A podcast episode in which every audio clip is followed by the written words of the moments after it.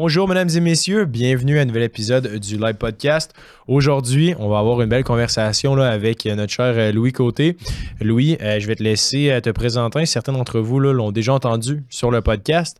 J'ai eu la chance d'aller faire une conférence à, son université. Donc, Louis, qui es-tu puis qu'est-ce que tu fais dans la vie? Salut, Hubert. Merci beaucoup de l'invitation. Ben, moi, dans le fond, je suis étudiant en service financier à l'UQAR. Je suis aussi président du fonds de placement étudiant. Puis, euh, je suis un grand passionné de finance. Je suis la chaîne de live depuis euh, très longtemps.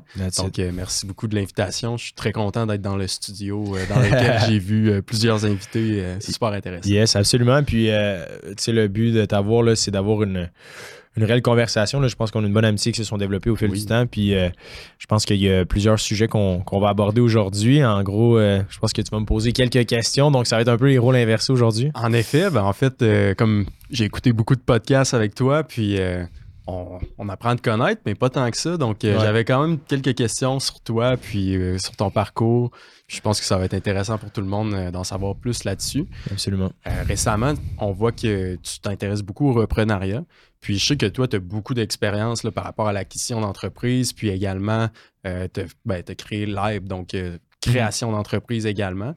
Puis je me demandais, selon toi, c'est quoi les, majeures différences entre les deux? Puis c'est comment que euh, tu es arrivé à à conjuguer les deux, en fait, de, mhm. faire croître une entreprise que tu as créée, puis en même temps là, de faire du reprenariat. Puis euh, comment on peut euh, se uh-huh. diriger vers ça.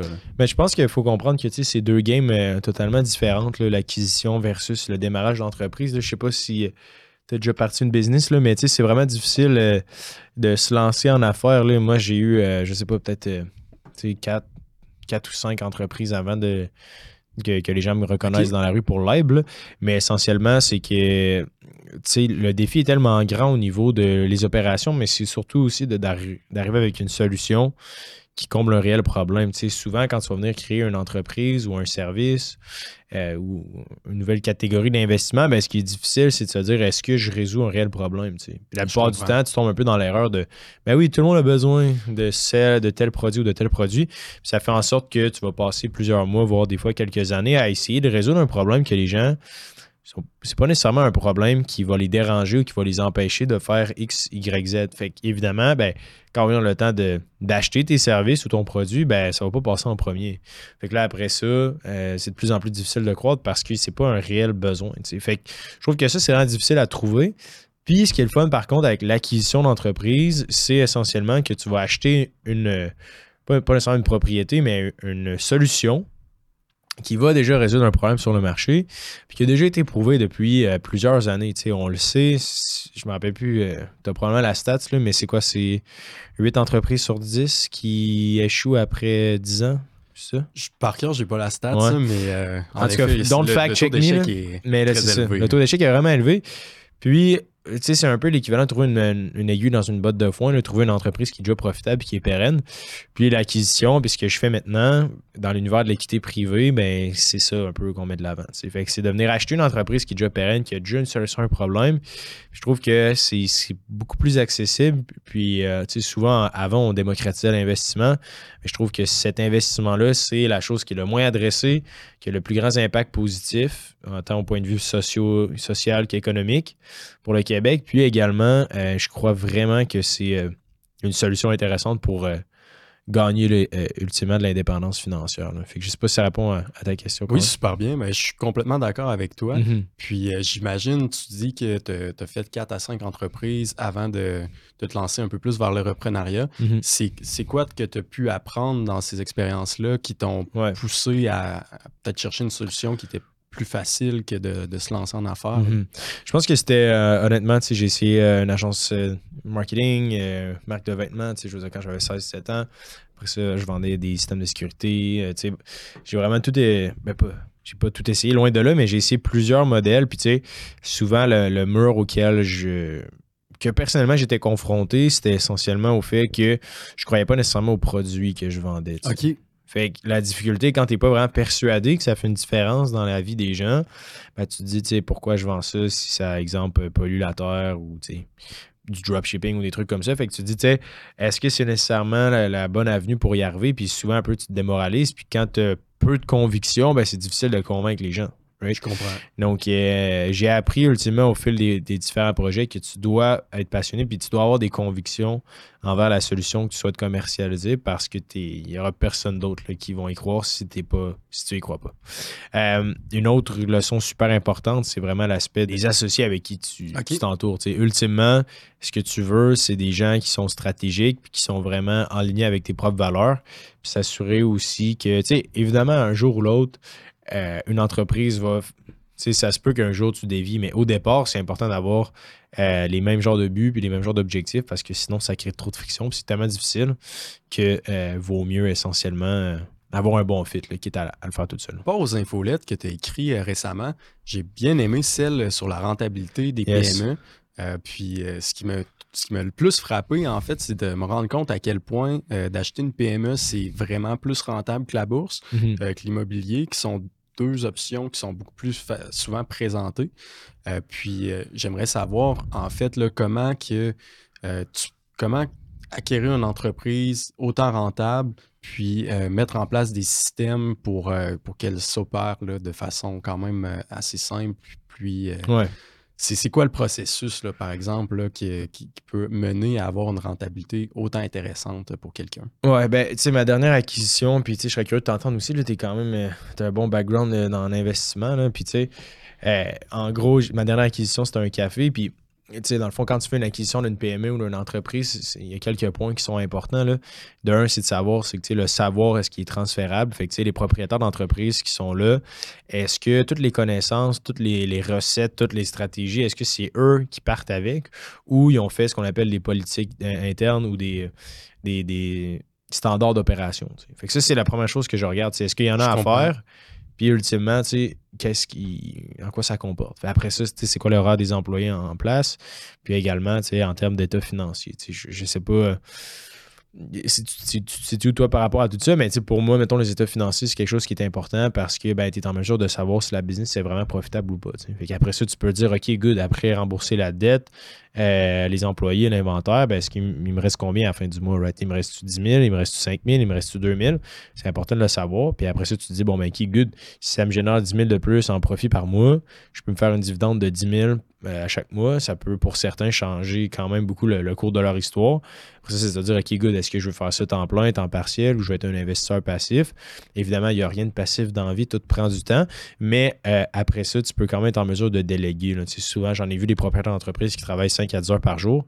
Évidemment, gros bémol, c'est genre 20 ans plus tard. Tu achètes l'entreprise quand elle est mature puis qu'elle est stable.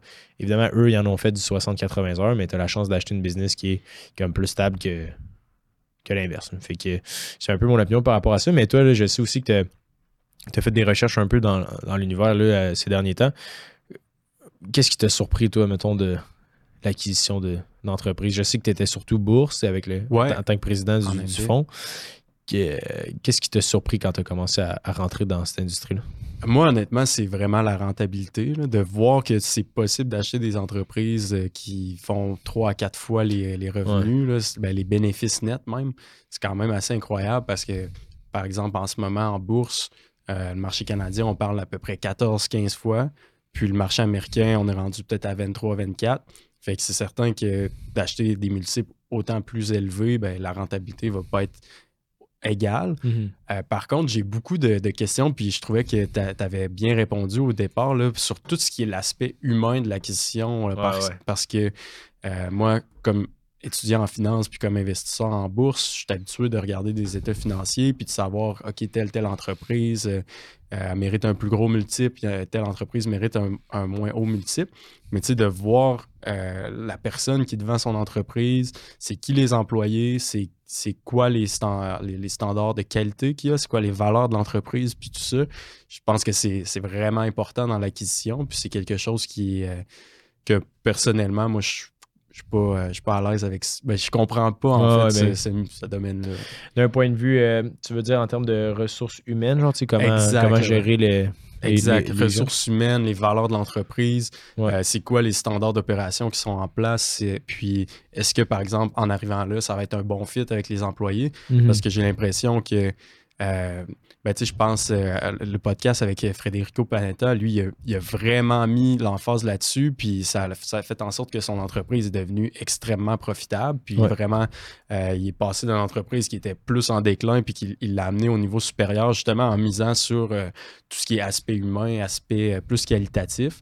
Puis au final, ben, ça donne des résultats financiers. Mmh, mmh. Puis moi, j'étais curieux, tu sais, quand tu fais par exemple, pour l'achat de ton café, euh, j'imagine que tu parles aux propriétaires, puis euh, tu as des discussions avec eux.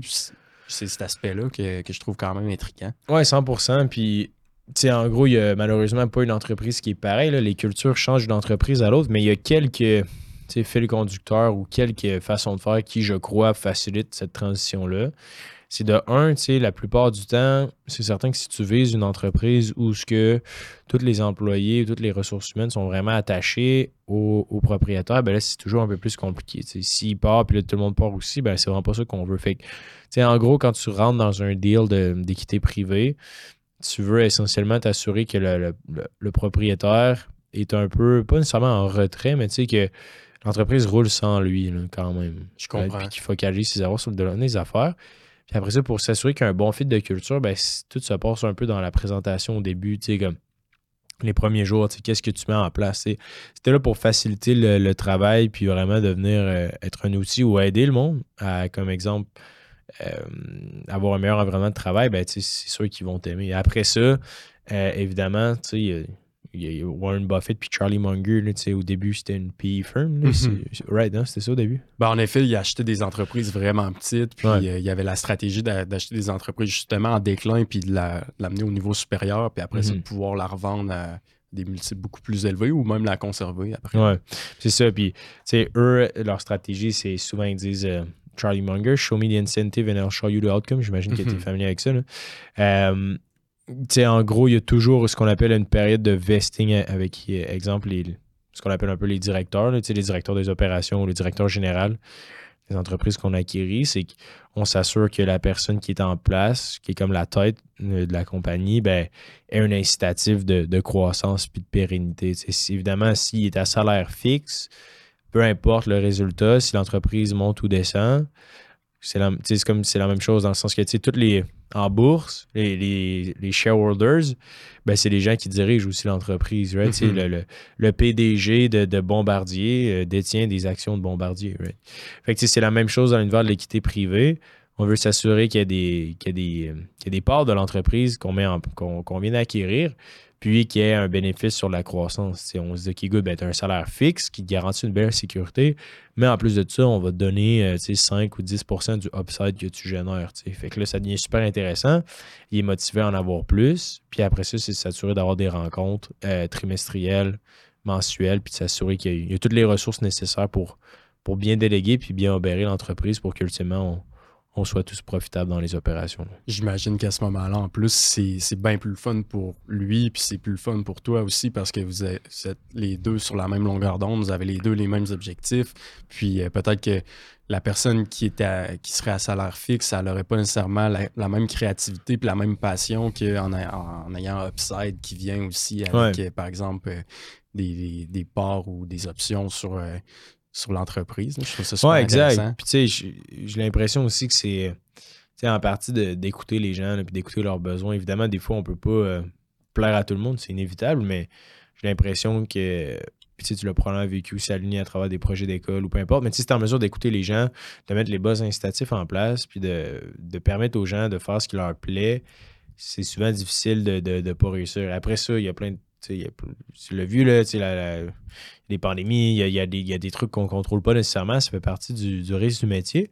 Mais en général, c'est un peu smart about it, puis tu es capable d'écouter les gens, puis d'écouter leurs besoins.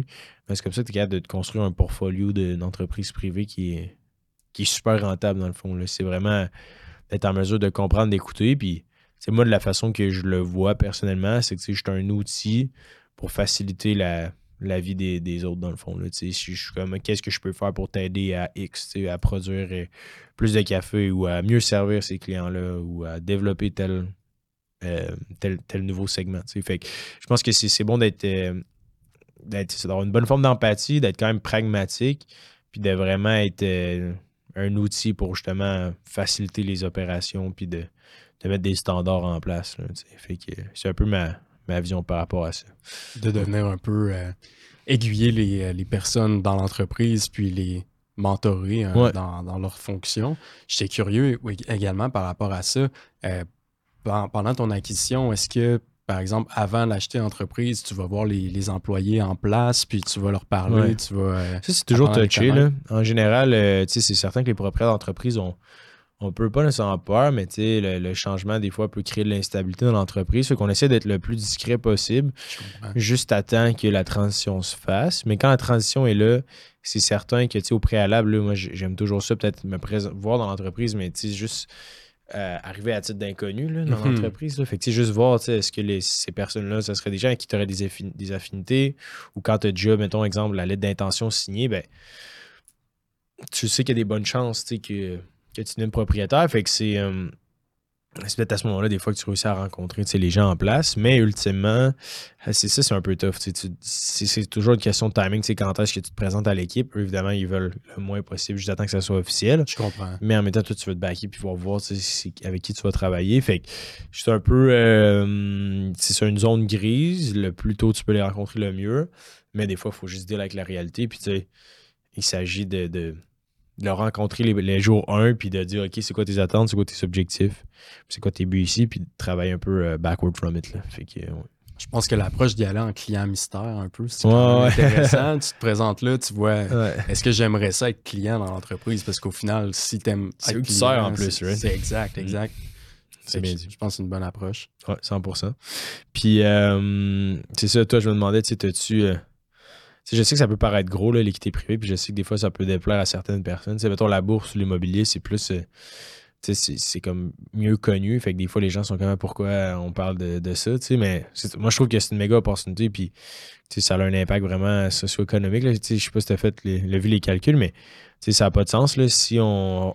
30 000 business euh, qui pensent fermer, je pense que c'est ça, 30 000. Parce qu'on mettra l'article du Devoir, le boom de PME à vendre au Québec, là, un article qui est sorti en 2021 si je ne m'oblige. Là, puis tu sais, je sais pas, ça a quand même un méga impact. Là, ah, si, euh, si tous ces business-là ferment, il va genre avoir des milliers, des dizaines de milliers de pertes de jobs. Là, ça va être fucké. L'économie québécoise est, beaucoup euh, maintenue par les PME. C'est quelque chose qui est hyper important. je pense que la valeur que vous apportez aussi là, avec le programme, c'est vraiment intéressant parce que, comme tu mhm. dis, la bourse, l'immobilier, premièrement, c'est quand même assez compris. Deuxièmement, toutes les ressources sont disponibles en ligne facilement. Puis, honnêtement, c'est pas si difficile de, se, démarquer dans ce milieu-là. Ben, peut-être l'immobilier un petit peu plus, un petit peu plus difficile. Mais par rapport à l'équité privée, puis même encore plus niché que ça, l'acquisition de PME au Québec, il n'y a, pas beaucoup de ressources. Là, fait que Je pense que vous apportez vraiment un gap entre euh, je veux acquérir une entreprise, qu'est-ce qu'il faut que je fasse? Parce qu'on ne se mentira pas, le processus est quand même assez, euh, pas qu'il est hyper compliqué, mais il y a des étapes à suivre, puis qu'il faut, faire les choses dans de, la bonne façon de la première fois parce que tu n'as pas nécessairement une deuxième chance. Mm-hmm. Donc, euh, je pense que d'y aller avec euh, quelqu'un qui a déjà eu un, qui a déjà passé par là puis qui a déjà fait des acquisitions à succès, euh, je pense que c'est une bonne mhm. approche. Je pense aussi que c'est pas. C'est comme l'équivalent d'acheter une action en bourse, d'acheter une entreprise privée. C'est juste que euh, ben de un, le upside est vraiment. C'est juste que. Versus, mettons, acheter de l'immobilier, mais on se mentira pas. Le, 30 000, le 40 000 que tu mets de mise de fonds pour acquérir ton bloc ou ta, maison, mais ben, tu ne retoucheras pas avant au moins 5 ans, right? Le temps de refinancer. Puis normalement, c'est amorti sur 25 ans. Puis plus long terme, beaucoup. C'est ça. Puis c'est pas vrai qu'il y, a beaucoup de business, euh, de beaucoup d'entreprises, de blocs, pardon, qui sont cash flow positifs. En effet. Il n'y en a pas beaucoup, surtout en ce moment. Puis, euh, je trouve que l'univers de l'équité euh, privée, acheter une PME, c'est comme acheter une action individuelle, sauf que tu as beaucoup plus de, pouvoir mm-hmm. sur est-ce que le stock va aller en haut ou en bas. Right? Fait que ça, ça dépend des comptes, évidemment. C'est juste que si tu es en mesure de pouvoir contrôler ça, ben ça peut vraiment monter en flèche. Puis ça peut. Tu sais, on parle pas de quelques centaines de dollars. Là, on parle de plusieurs dizaines de milliers de dollars de gains par mois. Fait que c'est pas. Euh, c'est pas négligeable comme, euh, comme stratégie d'investissement. Puis tu sais, peut-être pour un peu faire euh, suite au sujet de pourquoi est-ce qu'on a changé drastiquement. je sais qu'il y a beaucoup de gens qui écoutaient le podcast à la base pour euh, en savoir plus sur les finances personnelles, le budget, les FNB et tout. Mais moi, en tant que coach de podcast, à un moment donné, on fait le tour. C'est genre les mhm. FNB, on a fait. C'est les finances personnelles FNB, je pense qu'on a fait pratiquement 100 et quelques épisodes juste sur le sujet. C'est près de. C'est plus de 100 heures de, recherche, d'analyse.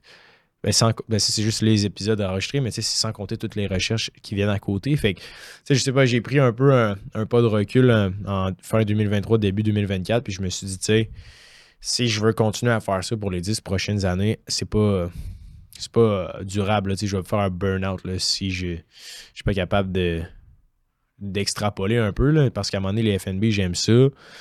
J'aime aussi la bourse, mais tu sais, moi, ce qui me passionne pour vrai, c'est démocratiser l'investissement. Puis je trouve que les FNB, on l'a vraiment démocratisé, cet investissement autonome. On a fait vraiment, je pense qu'on a changé euh, quand même la mentalité de, plusieurs dizaines de milliers de personnes sans, sans être bragué ou quoi que ce soit. Mais tu sais, je pense que c'est un bon impact. Il y a beaucoup de gens qui, ont, qui en ont retiré énormément. Puis moi, je trouve que pour les dix prochaines années, le plus gros impact qu'on peut avoir, c'est de parler du monde de l'équité privée. Parce que c'est tous les gens qui ont des podcasts, tous les gens avec qui on consomme de l'information, tous les gens qu'on look up to, entre guillemets, ben, c'est tous des gens qui ont créé la valeur d'équité privée, là, qui ont des PME, qui ont des entreprises.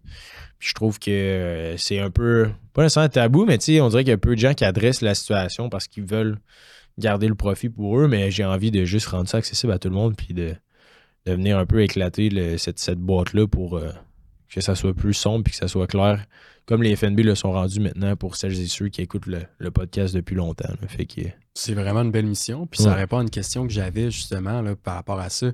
Je me demandais c'était quoi qui avait poussé le, changement. Puis je pense que c'est mhm. vraiment une bonne approche parce que en effet, les FNB, l'investissement autonome, c'est rendu quand même assez accessible. Puis euh, c'est pas nécessairement si compliqué à comprendre. Puis probablement que ça aura. C'est sûr que ça a un impact sur la vie des gens, mais pas autant d'impact que quelqu'un qui veut partir en affaires, mais que finalement, au lieu de partir from scratch, il commence avec euh, une entreprise qui est déjà bâtie, puis il bâtit par-dessus ça.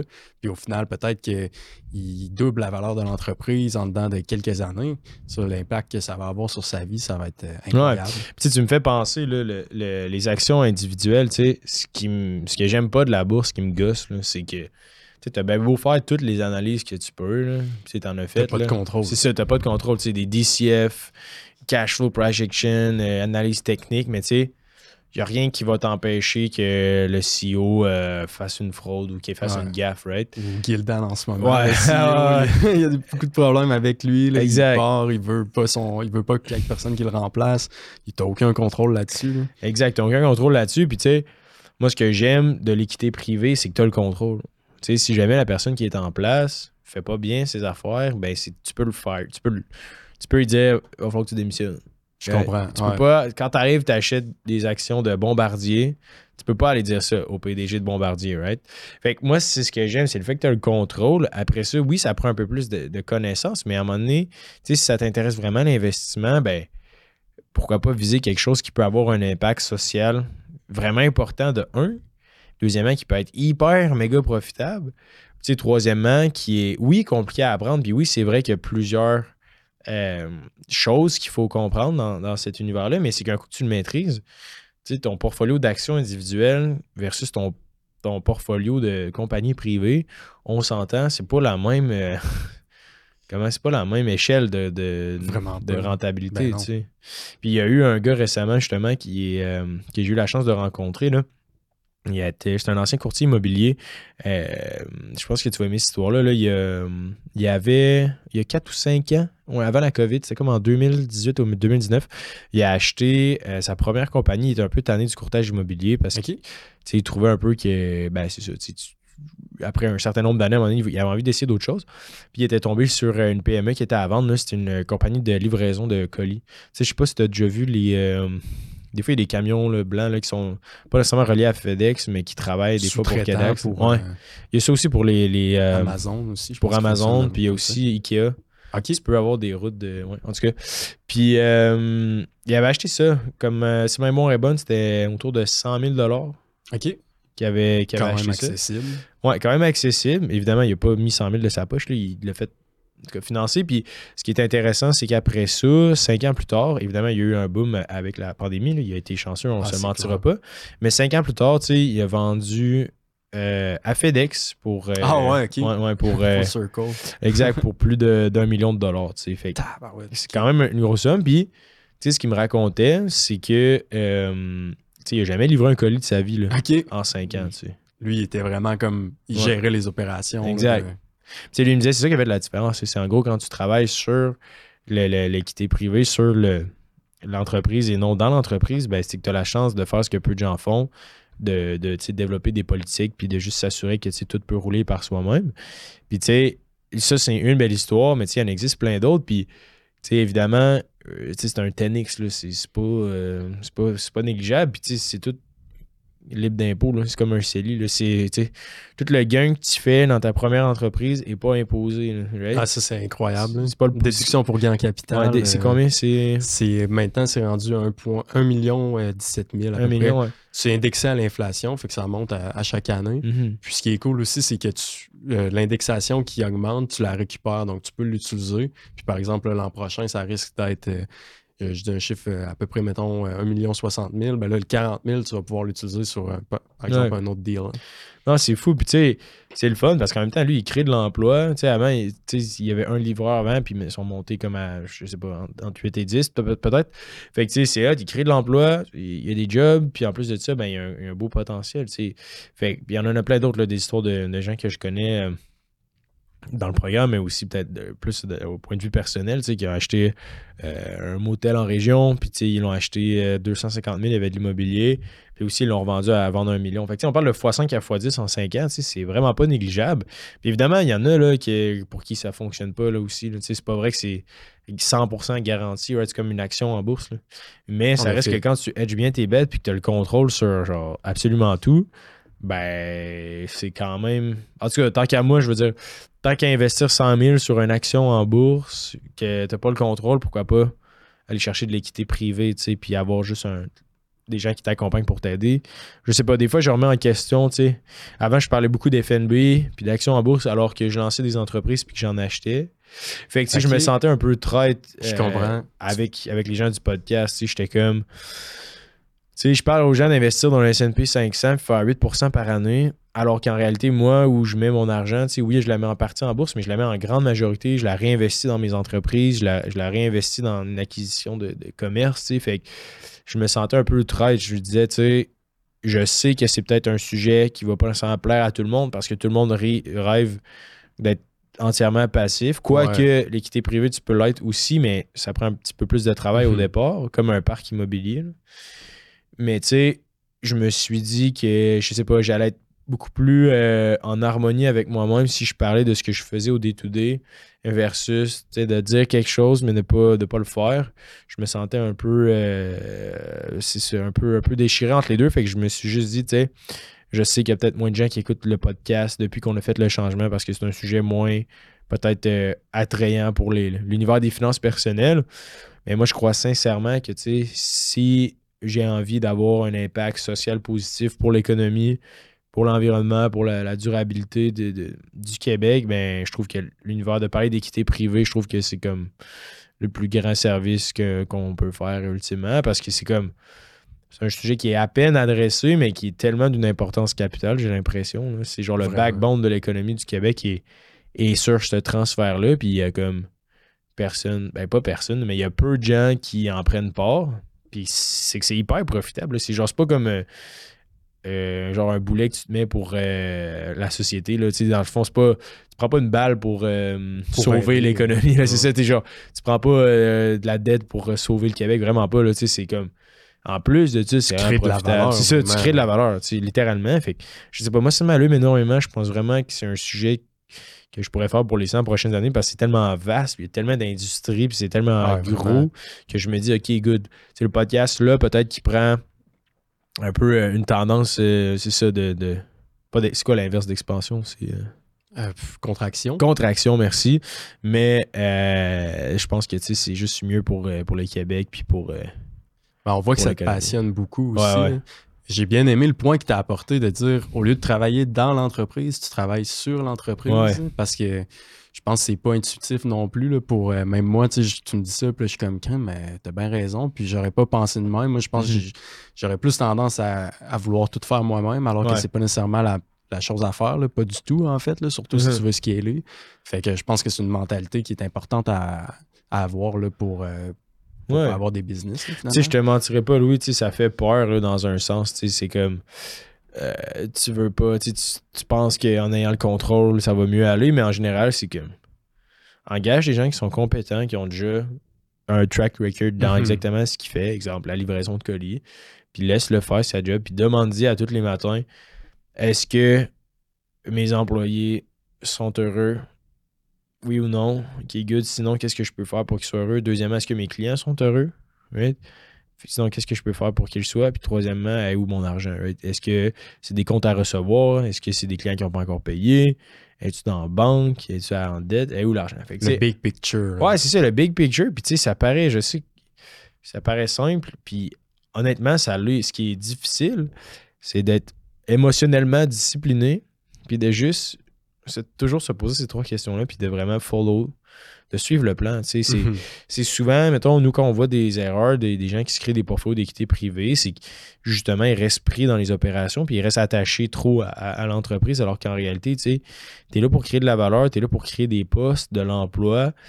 Tu pas là pour. Tu sais, tu es, employeur, tu pas, pas là pour euh, être un, dictateur, tu es là pour faciliter le travail des autres. Fait donne-leur de l'espace, donne-leur des bons incitatifs, puis laisse-les travailler, tu sais, ultimement. Puis ça peut faire peur. Puis, tu sais, moi, ce que j'aime de cet univers-là, c'est que, tu sais, l'univers des FNB, ça t'apprend à contrôler tes émotions, mais est-ce que ça t'aide vraiment à te découvrir en tant qu'être humain, puis qui a vraiment évolué? Je sais pas, tu sais, à un moment donné, ça reste que c'est des digits sur un très passif. C'est ça. Tandis que dans cet univers-là, moi, ce qui m'a vraiment allumé, c'est, OK, tu sais, il y, a des humains impliqués là-dedans, puis tu peux vraiment aider beaucoup de gens là, à travers euh, l'emploi, mais aussi à travers le service que tu rends.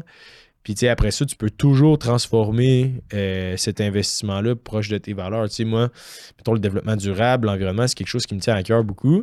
Puis il y a plein de programmes de subvention là, de transfert, de, de transfert euh, éco-responsable qui te donnent en plus. Fait que, il y a des subventions gouvernementales, gouvernementales qui peuvent donner des dizaines de milliers de dollars parce que tu fais prendre un virage vert à l'entreprise que tu viens d'acquérir. Puis en plus de ça, tu crées de l'emploi. Puis en plus de ça, tu es hyper profitable. Fait que tu sais, je trouve que ça peut vraiment être win-win-win pour absolument tout le monde. Je comprends juste pas pourquoi il n'y a pas plus de monde que ça intéresse. Fait on va en parler. ah, c'est une bonne idée, 100%, parce que en effet, c'est un bon point que tu amènes. Le gouvernement donne tout plein d'incitatifs. On parlait tantôt de la déduction pour gain en capital. Tu as aussi des réductions d'impôts dans une société pour des entreprises qui embauchent des gens. Fait qu'il y a vraiment des incitatifs à investir dans des entreprises privées, puis ça mérite d'en parler, puis ça mérite de, euh, de, saisir cette opportunité-là. 100% check. Il y a une subvention. Attends un peu, justement, attends un peu, je vais t'en montrer. Puis il y a quelque chose qui, m'a fait penser euh, quand, tu parlais. Euh, une entrevue que j'ai vue avec Bill Gates qui disait qu'au départ, lui, ce qui l'allumait, c'était d'embaucher des gens. Il aimait ça, embaucher des gens super talentueux, déléguer des tâches à, à eux, puis au final, était capable, c'est comme ça qu'il été capable de scaler sa business puis de, faire une fortune comme, comme il a fait actuellement. Fait qu'il n'était pas motivé nécessairement par la profitabilité à tout prix, il était motivé par embaucher des gens puis avoir une croissance qui, venait de, ses employés finalement. Je pense que les employés, c'est hyper important dans la Non, c'est fou. Puis, pour, euh, juste pour reprendre un peu la balle, ce qu'il disait, tu sais, je sais pas si tu, le vois, là, les, pour les gens qui nous euh, écoutent. Euh, le verront pas, mais euh, dans le fond, ça s'appelle, euh, vous pouvez taper sur Google, Bourse Relève Entrepreneuriale, euh, sur le site de la Ville de Québec. En gros, c'est une bourse qui est spécifiquement pour les gens qui souhaitent reprendre une entreprise, ultimement, pour une première acquisition. Puis en gros, ils vont donner euh, c'est combien? Ils vont donner 15 000. 15 000, je pense, j'ai vu, ouais. Ouais, c'est ça. Fait entrepreneur à la première incorporation, puis contribution de la ville, ouais. Fait qu'une contribution non remboursable de 10 000 par personne, jusqu'à un maximum. Fait que c'est 25 000 mettons, si tu deux associés. Puis en plus de ça, euh, pour l'ensemble des programmes de financement de la ville et en matière de développement économique et, et est de 500 000. OK. Fait que, tu sais, déjà là, c'est un 25 000 qui, qui est non remboursable. C'est quand même pas négligeable. là. 25 000 qui te donnent. Ça, c'est une parmi tant d'autres. Ça, c'est une parmi tant d'autres. Il y, a- il y a des nouveaux projets. Euh, il y a des prêts aux entreprises sans taux d'intérêt. Euh, il y en a plein là, pour elle. On, on mettra peut-être euh, le lien là, dans, dans la bio de l'épisode pour les gens qui nous écoutent sur YouTube.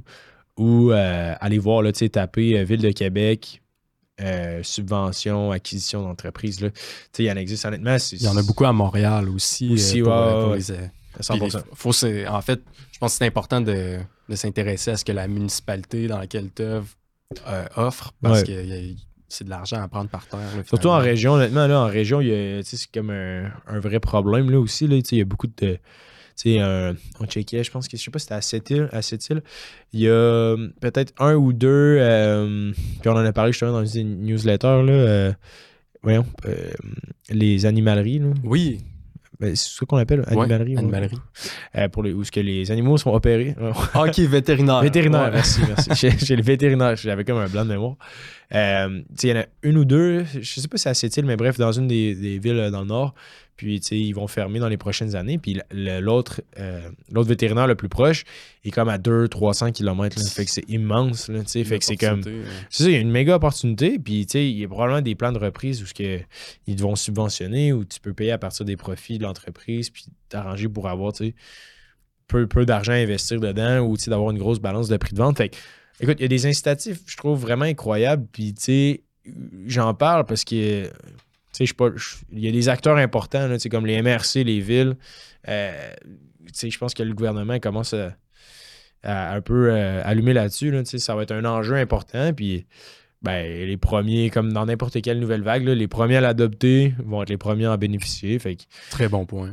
fait, que- fait que je trouve ça intéressant. Ouais. Mm. C'est très intéressant, en effet. T'as-tu, euh, toi, là, tu sais, qui, qui- tu es beaucoup en bourse, c'est quoi un peu, tu sais, pas nécessairement qu'est-ce qui t'empêche, mais je sais que tu n'as pas fait d'a- d'acquisition d'entreprise euh, encore. Peut-être qu'éventuellement un jour ça va venir.